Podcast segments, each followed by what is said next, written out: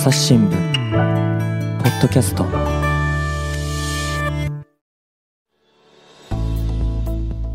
朝日新聞の岸上渡です。えー本日はですね、えー広島総局のお副島秀樹編集員と回線をつないでおります。副島さんよろしくお願いいたします。あ、よろしくお願いします。はい、ということで、えーっとね、時期的にもちょっと8月6日が近づいているという時期ええに差し掛かってまいりましてですね。ではい本日のテーマは、あの、核兵器と SDGs ということで、ちょっとなかなかええ聞き慣れない組み合わせかなと思ったんですけど、はい。どういうことなんでしょうか？あ、あの、やっぱり意外な感じがしますでしょうかね。うんはい最初聞いたとき、はい、そうでした。はい。でも実は私もそうだったんですあ、ね。はい。ええあの、まあ、核兵器といえばですね、あの、核軍縮とか、まあ、安全保障とか、まあ、核抑止論とかですね。まあ、とにかくこの外交や政治の、まあ、専門分野の人たちが、まあ、議論するものであってですね、はい。まあ、一般の人があんまり口を出せない雰囲気があると思うんですね。うんでも、まあ、この SDGs と絡めて考えるとですね、うん今、現実にある、例えば核被害とかですね、うんそういう状況からあ核兵器の問題を考えることになるので、また違った視点でですね、えこの問題を見ることができると思います。うんまあ、私もですね、実はこのテーマにまあ向き合うようになったのはですね、ごくごく最近というかですね、まあ、この朝日新聞に毎月この掲載される S- SDGs 特集とがあるんですね。はいはい。ありますね。はい。で、その、まあ、そのし SDGs 面をですね、担当しておられて、この、まあ、SDGs 問題を専門にされてる、まあ、あの、編集員の北郷みゆきさんがですね、はいはい。この核兵器と SDGs というテーマでやってみませんかっていううん。提案をしてくれたんですね。はいはい。まあ、それがきっかけなんですけれども、まあ、最初はですね、えーちょっとそのお声をかけられたことでちょっと戸惑いはしたんですけれども、まあ逆にこの取材してみて、まあ知れば知るほどですね、うん。この SDGs っていうのは、まあこの核問題でも使えるなというのが正直思ったところですね。うんで、実際まあそういう動きも始まってえーいるというのがまあ現状なんですね。はい。まあ、今回は本当にまあ、そういう意味ですごい勉強になった、私自身も勉強になった機会でありました。なるほど。はい。まあちょっと SDGs と言いますとですね、まあ国連が抱える持続可能な目標ということで、我々もあの、この SDGs を取り上げたあの単独の番組をさせていただいてるんですけれども、はい。最初聞いたときに、副島さんご自身も意外な組み合わせだというふうにお話ししてたんですが、はい。ごめんなさい、ちょっと取材っていうのはどういう単調でこう始められた感じですか？えっとですね、あのー実はですね、まあ、今年の5月に広島で G7 広島サミットはい、ありましたね。が開かれたの皆さん、ご記憶あると思うんですけれども、まあ、これはあのー主要7カ国の、そと、それからあの、欧州連合ですね、はい、はい、そのおトップがですね、うん全員広島に集まって、はい。まあ、国際問題、うんいろんな問題について、えー話し合うという機会なんですけれどもね。はい。まあ、実はこれに合わせてですね、うん市民の側から、まあ、どんな、まあ、こいろんなこ国際的な問題についてですね、えーどうアプローチしていくのかという会議も、おこの G7 サミットの前にうん。広島で開かれてるんですね。ほうほうほう。で、まあ、その関連の会議が、まあ、いろんな形で広開かれたんですけれども、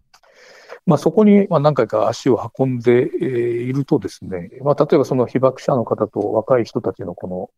の、が一緒にこう壇上に上がって、えーディスカッションするようなフォーラムもあったりしたんですけれども、そういうのをこう聞いてるとですね、この核兵器の問題を、その、例えばこの地球環境の問題とか、あるいはその、気象変動の問題とか、あるいはこのジェンダーの問題とかですね、うんまあ、そういう、まあ、従来のアプローチとは違った問題提起を、まあ、若い世代の人たちがやってるっていうことを結構触れたんですね。はいはい。まあ、そういうのがちょっと頭にあってですね、はいまあ、このお SDGs 面の提案をいただいたときにですね、うんえーまず最初に頭に浮かんだのがその時の議論の話だったんですね。ええただその、そのことをこう再度自分の中でもうちょっと突っ込んでやろうという意識はちょっとあんまり正直言ってうん。あのーそこまで思い至らなかったんですが、まあ、今回の提案によってですね、あそこをちょっと、もうちょっとしっかり取材してみようということで、今回取材しました。はい、なるほど。実際今ちょっとジェンダーっていうね、お話もはいはい。ありましたけれども、ええ。今回その、だ SDG のその開発可能な目標っていうのと、はいあの、え、核兵器というのはどういうふうにこう絡んでいくのかっていうのを少し具体的に教えてもらってもよろしいでしょうか？そうですね。この SDGs っていうのは持続可能性ということを大きく結びついてるんですけれども、この SDGs 自体はこの17の目標とですね、それから169のターゲットを達成するという目標に掲げています。はい。基本的にこの SDGs の内容っていうのは、まあこの人が生きることという、まあそういうことにこう関係していてですね、うん。まあ、あ。の、人権というのがまあベースにある。えーただこの17の目標の中にですね、核兵器廃絶というのがあるわけではないんですね。えー現在のとこそうろですね。ですよね。うん。えーえーただまあよく言われますのはですね、この17の目標のうちのこの16うん。番という番号が付けられた、この平和と公正をすべての人にという、う目標があるんですけれども、まあ、ここにえー関わるというふうにまあ指摘するはいはい。人たちが多い。うん。まあ、この SDGs に関してはですね、うん。まあ、実はこの広島県がですね、えー去年の4月ですけれども、はいまあ、この核兵器をこのこの持続可能性という観点から、あ問題提起しようということでですね、まあ、新しい国際 NGO なんですけれども、うん。まあ、グローバルアライアンスというのをこう、ん。おまあ、設立したんですね。うん。で、まあ、これはですね、まあ、この2030年以降のですね、まあ、次の国連のグローバル目標、まあ、現在はこの SDGs ですけれども、そのポスト SDGs というふうにまあうん言われているもんですけれども、まあ、そこにですね、えーなんとかこの核兵器廃絶というのを位置づけようとうん。いうことで、NGO を立ち上げてですね、えーそしてまあ国際社会に働きかけてるんですね。で、まあ、あの、今年6月末現在ではですね、世界24カ国からですね、あ結構多いですねえーうんそうですね。うん。あの、36団体、60個の個人が、うん。あー今のところ参加していますけれども、このまあ事務局を務めているのが、この平和創造機構広島というう機関なんですけれども、そこがですね、あの、まあ、いろんなこの資料を作って出してるんですが、はいはい。この持続可能性を阻む核兵器のサイクルというタイトルのですね、あの、チャート図をこの発表してるんですね。うん。で、まあ、これが、あの、この核兵器、それから SDGs とどのように関わっていくかということが、まあ、よくわかる図であるんですけれども、えー例えばですねうん、このまあ核兵器そのものがですね、まずこの17目標の中の一つ目のこの貧困をなくそう、えーそれから5番目のジェンダー平等を実現しよう、えーそれから11番目の住み続けられる街づくりをというもの、そして13番目の気候変動に具体的な対策をというものに関わるというふうにしてるんですね。えーさらにですね、この、まあ、そもそもこの核兵器の原料になる、まあ、プルトニウムというのはこのウランから生まれるわけですけれども、このウランをこう対抗する、まあ、まあ、生産する段階でですね、この17目標のうちの3番目のすべての人に健康と福祉をというのとですね、それから6番目の安全な水とトイレを世界中にという項目とも関係するというふうに指摘しています。えそしてその現在あるこの核兵器をですね、どんどんまあ更新して近代化する過程でですね、えまあ高レベル、まあ低レベルのこの放射性廃棄物っていうのがまあ生まれてくるわけですけれども、そしてまあそれをですね、え海洋処分したり、まあ地層処分するということになってるんですが、まあそういう観点からですね、例えばこの17の目標のうちの10番目、人や国の不平等をなくそうというのとかですね、それから12番目の、まあ、作る責任、使う責任、それから14番目の海の豊かさを守ろうというもの、それから15番目の陸の豊かさを守ろうという、まあこういうふうな目標に関係してくるというふうに説明してるんですね。それから、あの、まあ、今回、まあ、取材させていただいた方の中にですね、核若広島っていう、まあ、団体があるんですけれども、まあ、これは、あの、正式名称は、核政策を知りたい広島若者有権者の会といううグループなんですが、まあ、これの共同代表を務められている、まあ、田中美穂さんという方、あの現在28歳の若い方なんですけれども、まあ、彼女に取材させていただいたときにですね、まあ、実は富山県の中学校からですね、まあ、このお依頼があってですね、はい。オンライン授業の依頼があって、核兵器と、おそれから SDGs っていう風な観点でですね、まあ、授業でできない、えーできるでしょうか？みたいな、こう、打診があったらしいんですね。えで、まあ、あの、田中さん自身は、あの、まあ、即座に、あ、それはあの、できますというふうに答えてですね、はいはい。即座に、はい。え即座に答えて、それでまあ、あの、その授業のために、まあ、彼女自身、かなりこう、充実した、あの、パワーポイントの説明のスライドを作られるんですけれども、はいはまあそういう中で、あの、例えばその核兵器がなくなるとっていう、うまあ問題設定を立てたうんうん。ページではですね、例えばこの、あの、17の目標の中の4番目、まあ、質の高い教育をみんなに、目標もですね、こう関係してくるというふうに、えー説明してるんですね。はい。なんか、今聞いただけでもですね、えー17の目標のうちのなんか、ほぼほとんどが出てくるような感じのに関係、しますよね。はい、お話でしたけども、えー。えーちょっと一つ一つ具体的に、あの、お伺いしていきたいんですが、まずその核兵器の製造の部分ですね。はい、はい。えっ、と、貧困をなくそう、それから、えっ、と、はい住み続けられる街づくりをとかですね。はい。えーあの、まあ、気候変動にというような目標が絡んでいるということなんですけども、ここどういうふうにつながってくるのかっていうのを、まずそこから教えてもらえますか？そうですね。はいあのーまあ、そもそも、まあ、貧困の撲滅ということで言いますとですね、まあ、世界の、おまあ、核兵器の支出額っていうのは、うんまあ、これはあの2021年の、まあ、数字なんですけれども、まあ、およそ11兆円と言われてるんですね。うんで、まあ、まあ、基本的にまあ、これをですね、まあ、人間のために回せばですね、うんまあ、この貧困の解消、まあ、だけではなくてですね、えー先ほど田中さんが挙げていた、この、例えば、あの、おお質の高い教育ですか。まあ、そういうものにも、まあ、回せるわけですよね。うんまあ、そういう意味で、えー関係しているというのがあるんですけれども、まあ、あの、そもそもこの、ウランを採掘する段階からですね、はいはいはい、そうですよね。うんうんえー当然、その、おいわゆるう放射性物質が、こう、生み出されるわけです。うんで、そ、まあ、それの、おいろんな最高おとして、その、いろんなこの、まあ、生産、ウランを生産し、そしてプルトニウムにこう、いろいろこう、お加工していくとうんいうふうな段階でですね、必ずその、まあ、放射性の廃棄物みたいなのがこう生まれてくるわけですね。それが、まあ当然この自然環境に漏れ出すとですね、当然川を汚し、海を汚しということになってきますので、うんで、幅広いそのに関わる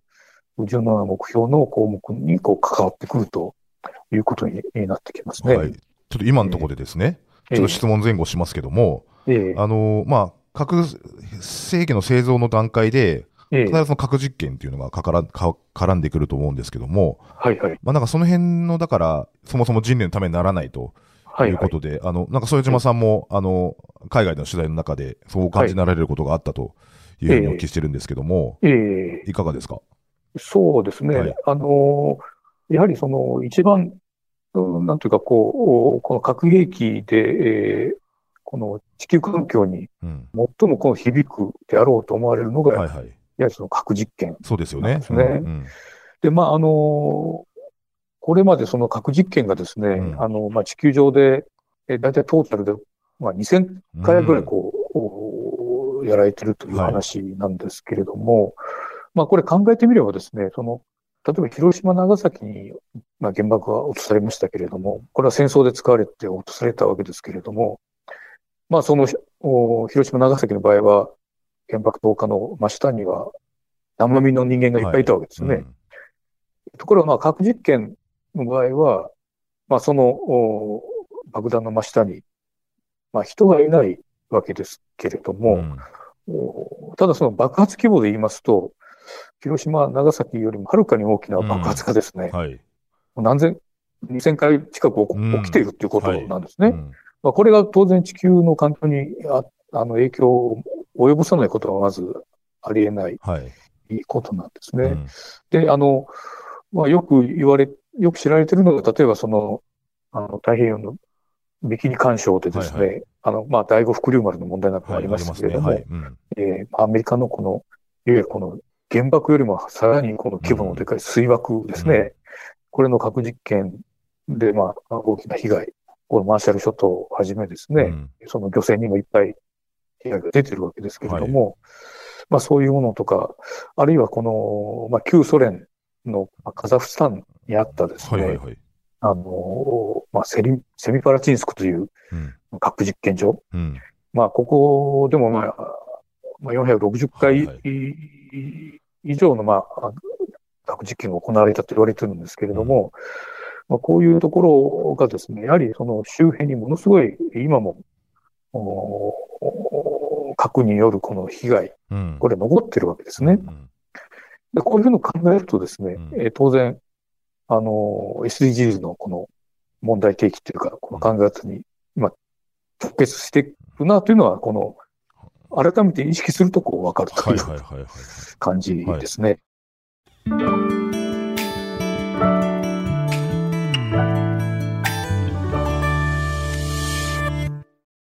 朝日新聞ポッドキャストメディアトーク。私ハワイ行ってきたんだ。インチキ。え、インチキしてないけど。違う違う。インチキって沖縄の言葉でいいなって意味でしょ。そうそう。インチキハンチキシーチキンって言葉もあってさ。なんで知ってるの？こないだ朝ポキの楽屋裏で聞いたんだ。他にも左利きあるあるとか語学の黒歴史とか面白かったよ。メディアトークでは記者の素顔に迫る楽屋裏も配信しています。聞き耳を立てる感覚でお楽しみください以前、だから副島さんも、あの、ソ連のね、核施設を取材したというふうにお聞きしてるんですけども。ええはいそうですね。はいこれ、あの、ちょうどあの、被爆う70年の年だっはいはい。たと思うんです。2010、あ、70年の次の年だったかな。うんああの、その頃ですけれども、あ当時、あの、冷戦時代、米ソですね。はい。米ソのこの、冷戦時代に、あの、まあ、核軍事競争みたいなのをこうやるわけですけれども、まあ、このソ連がですね、あの、まあ、アメリカが広島、長崎に原爆を使った後に、えーとにかくこの戦後の、いわゆるこの覇権、まあ、競争ですね、はいアメリカとの。うん。そのためには、やっぱり我々も原爆を持つ必要があるということで、うんまあ、その、血血眼になってですね、原爆製造を追求するわけですね。うんで、えー結局、アメリカから4年ぐらい遅れて、えーソ連も原爆を持つようになるんですが、あの、その第1号の、おソ連の原爆第1号のプルトニウムをまあはい生産した、うんまあ、今のロシアの核施設の麻薬というのがあるんですね。うんまあ、これはあの、おまさにこのヨーロッパとアジアを隔てる、このウラル山脈のまあ近くにあるわけなんですけれども、まあ、ここをちょっと私取材しました。ほいほい。というのは、この麻薬の核施設というのは、以前一度タンクの爆発事故とかですね、うん。えーそれからあの、とにかくうアメリカに追いつけ追い越せで、まあ、はっきり言って、その周りの環境に対するこの安全対策をまあ無視してですね、えーどんどんその放射性廃液を近くの川に流してたんですね。えーこれ、チチャ川っていうんですけれども、まあ、この川の周辺、私はちょっと取材行ったんですけれども、まあ、それがまあ、本当に1950年代、60年代の話なんですね。うんえーところが、あのー私が入っあの取材行っても21世紀に入ってもですね、うんはい。実はこの川の周辺からですね、うんもう町ごと強制うん。移転させられてるんですね。はははあ本当にびっくりしましたけれども、もう周りは本当にもう緑豊かな綺麗な場所なんですけれども、例えばその村がですね、うんえー移転するときはですね、ん実際にこの家をですね、穴掘って全部埋めるんですね。い家を埋めるんですか？で、もう家を潰して埋めるわけですね。ははは。で、そこから移転するんですけれども、はいするともう、あのー何年か前に移転したところがもう草の生えた綺麗な草原みたいになってるんですけれども、うんうんあの、電柱だけが残ってるとかですね。はいはい。そんな風景でした。はいえ家を埋めるっていうのは、その家もその放射性物質にその汚染されてるというか、そういうことなんですか？あの、当然そ、そこから移転するわけですから、はいはい。あの、その可能性ありますよね。はいはいはいはい。ええで、その場所からまあ川まではもう歩いていけるような。ああ、ははは。距離あーなるほどなるほど。うんで、私も実際その試しにですね、はい。あの日本からあの、いわゆる放射線を測るあの、機器を、はい。線量計みたいな。えー線量計持って行ってですね、えーそしてその移転したあところからですね、うんえー川に近づいていったんですね。うんうん。するとまあその村ではそんなに触れなかったんですけど、当時は。はい。その川に近づいて、まあ川のそばに立った途端にですね、はい。線量計振り切れたんです、ね。ええ、振り切れたんですか？振り切れて、結局もう、あの、もう動かなくなっちゃったんですけど、はい、動かなくなっちゃった。えーそれぐらいやっぱり残ってるんですね。はでも川は本当にもう、あの、あの、印象派の絵画みたいな、あ。うん。ああいう綺麗なこの緑とうん水面の風景なんですけれども、実態はそういうふうな、あの、核に汚染されてるところっていうのを実感しました。だから何十年も経ってるわけですよね。そうです、そうです。んでももうそれはもう、あの、半減期も何万年という、はいはいはい。うあれですから、うんあの、全くそんな、あ我々、この生きてる人間の物差しではですね、測れないものなので、そういうのがこの麻薬の周辺でうん。ありましたし、えーそれから、あの、実際に、えーまあ、健康被害を受けたということで、うん。えーこのロシアにもですね、うん。えーいわゆるこの被爆者認定された人がいるんですね。はいはいはい。で、これは、あの、アメリカも同じようにこの原爆をうん。製造したときにですね、は当然このプルトニウムを抽出する工場があります。はい。でこれはアメリカの、まあ、西海岸のお方にあるんですけれうんども、うんあの、まあ、ハンフォードっていう、有名な核施設がありますけれども、まあ、ここもこうアメリカのずっと核兵器の原料のプルトニウムを生み続けてきたとこなんですが、まあ、その過程で出るですね、放射性廃液、うん。まあ、このピーナッツバターみたいなドロドロしたものですけれども、はいはい。それがですね、まあ、全部、う現在もこの地下のタンクにうん埋められている状態でですね、うんで、タンクが老朽化して漏れてくると、みたいな状況になっててですね、ただその廃液そのものは一滴もまだ処理できていないっていう状況うなんですね。んなるほど。だから、核兵器をつく作ることがいかにこの環境に、えー悪影響を及ぼすかっていうのは、現在進行形で今も続いてる。はい。ということなんですね。はい。えこれ今、高、高濃度のその放射性廃棄物が、はい。の問題がね、その、ーアメリカが最初に実験した当時から残ってるという話でですね。えーえーで、まあ、この辺はその、まあ、よくね、原発の問題やなんかでもその放射性廃棄物の問題って言われるかと思うんです。けど、ちょっとその問題は置いといて、はい。あの、今のその放射放射性の廃棄物だとかですね、その、はい。まあ、ち今、地下地区画に埋めてるというところも含めて、この辺もなんか SDGs のその目標と関わってくるのかなと思って、さっきね、ちょっとお話しされてましたけど。うんそうですね。はい例えば、その、あの、水の問題、うん。えーそれから、その、豊かな陸をというですね、まあ、その、陸を、まあ、汚さないとかですね、はい。まあ、そういうものに、まあ、直結する問題だと思いますね。うんうんえーまあ、人の健健康にも関係してしまう。もちろんそうですよね。じ現に住めないところが出てきているのと、そうなんです。ね、被爆者が出てるっていうところえー、ですよね。なんか、その辺もその人権の話とすごい逆行するなと思って今、お聞きしておりました。でもやっぱそういう意味で言うと、そのね、核廃絶っていうと、まあ、さっき言ったように安全保障であるとかとの表裏の関係で、まあ、保有国が主要になりがちなんですけれども、実は地球的な問題であって、SDGs を通して考えると、はい。まあ、そうやって人権を損害されている人、それから住めなくなっている場所、汚染されている場所が現に今でも半永久的に残っているというところで考えると、えーやっぱ SDGs と絡めて考える方が、すごくその問題としてはマッチすると言いますか。そうですね。ねはい。すごい自然な感じがしますね。はえーで、あの、おこの、おこの SDGs の考え方っていうのは、実はですね、これ2017年にあの国連で採択されたこの核兵器禁止条約というのがあるんですけれども、まあ、これとこの結構思想的につながってるというふうにうんうんうんはい思いました。はいあの、おまあ、核兵器禁止条約っていうのは、その核兵器をまあ当然その開発したり、えーそれから保有したり、それから、あの、まあ、これ威嚇もまあ禁止している条約なんですけれども、まあ、当然この核実験をしている段階からですね、まあ、すでにこの核汚染とか、まあ、人間の影響、あの、健康にもこう影響を及ぼしてるっていう、まあ、そういうふうなあことを前提にしたまあ条約になってるんですね。えーだからその、まあ、そういうふうな、あの、観点から見ますとですね、もうこの核兵器というのが、この、まあ、近年ですね、このグローバル被爆者の問題とこう絡めて、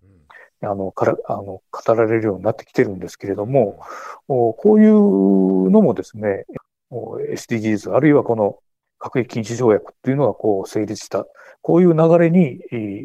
まあ、乗った、まあ、新しい潮流なのかなという気はしています。うんまあそういった意味で言うとですね、ええ。あの、この間の G7 のいわゆる核抑止論肯定のお話とですね、あとは被爆者のえ。怒りの声なんていうのをもう前回、ね、ニュースの現場からの方でたくさんお話を聞いたんですけれども、なんて言うんだろう、その次の世代に何を残すかという点で、はい。あの、非常にその、今聞いてても、なんていうの、保有国に、はい。その自覚が足りないというか、はい。なんかそういうふうに感じてしまうんですけれども。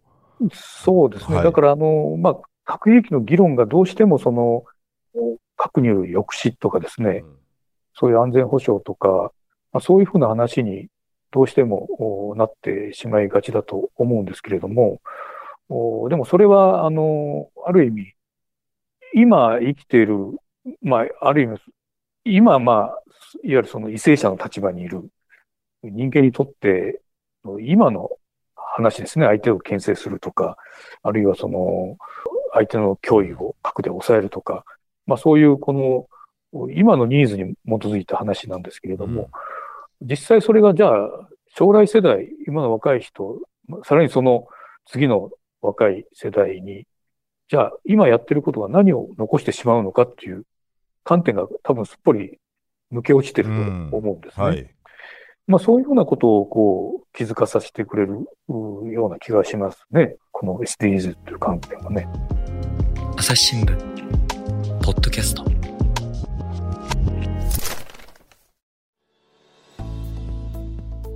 話はつきませんが続きは次回にお届けしますはい、ということで今日はあの、えー広島総局の副島秀樹編集員に、えー回線をつないでおお話をお伺いしました。えー、副島さん、あの、今回の SDGs と核兵器をテーマにした、あの、紙面の方が30日付ですかね、に出るということで、はい。そうですね。あの、えーこの紙面ではですね、若い世代ということで、この核若広島の田中美穂さん。まあ彼女はあの、ジェンダーの問題から、あの、この核兵器の問題、まあ入って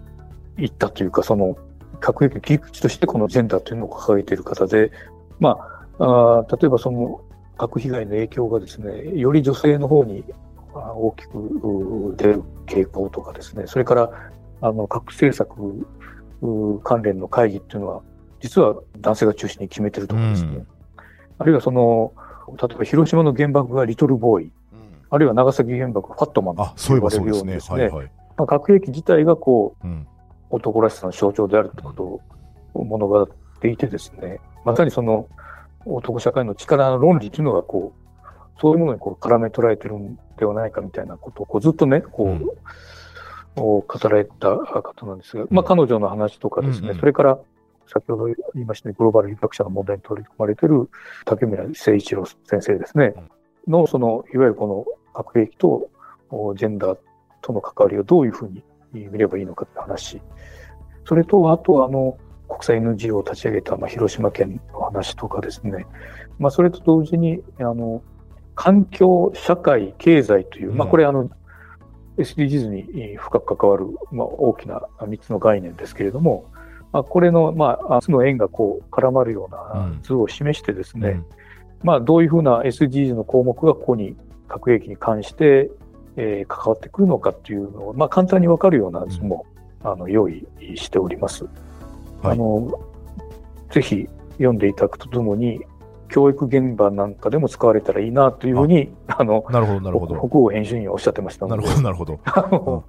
えーそういうふうな、あーちょっと期待はしております。はい。じゃあこれ配信されてる頃にはもう紙面には掲載されてると思いますんで、えーぜはいひそちらを開いてみていただければなというふうに思います。えー、副島さんありがとうございました。あありがとうございました。はいはい、最後までお聞きいただきましてありがとうございました。えー朝日新聞ポッドキャストではですね、えーこうした核兵器の問題なんかについても、お真剣に、えーお話をしてまいりたいなというふうに思っております。えーご意見ご感想を、えーお待ちしております。えー概要欄の方のリンクから、あおお便りフォームですとかですね、えーコミツイッターのコミュニティですとか、えーメルマガですとかございますんで、えーそちらの方を、えーチェックしてみてください。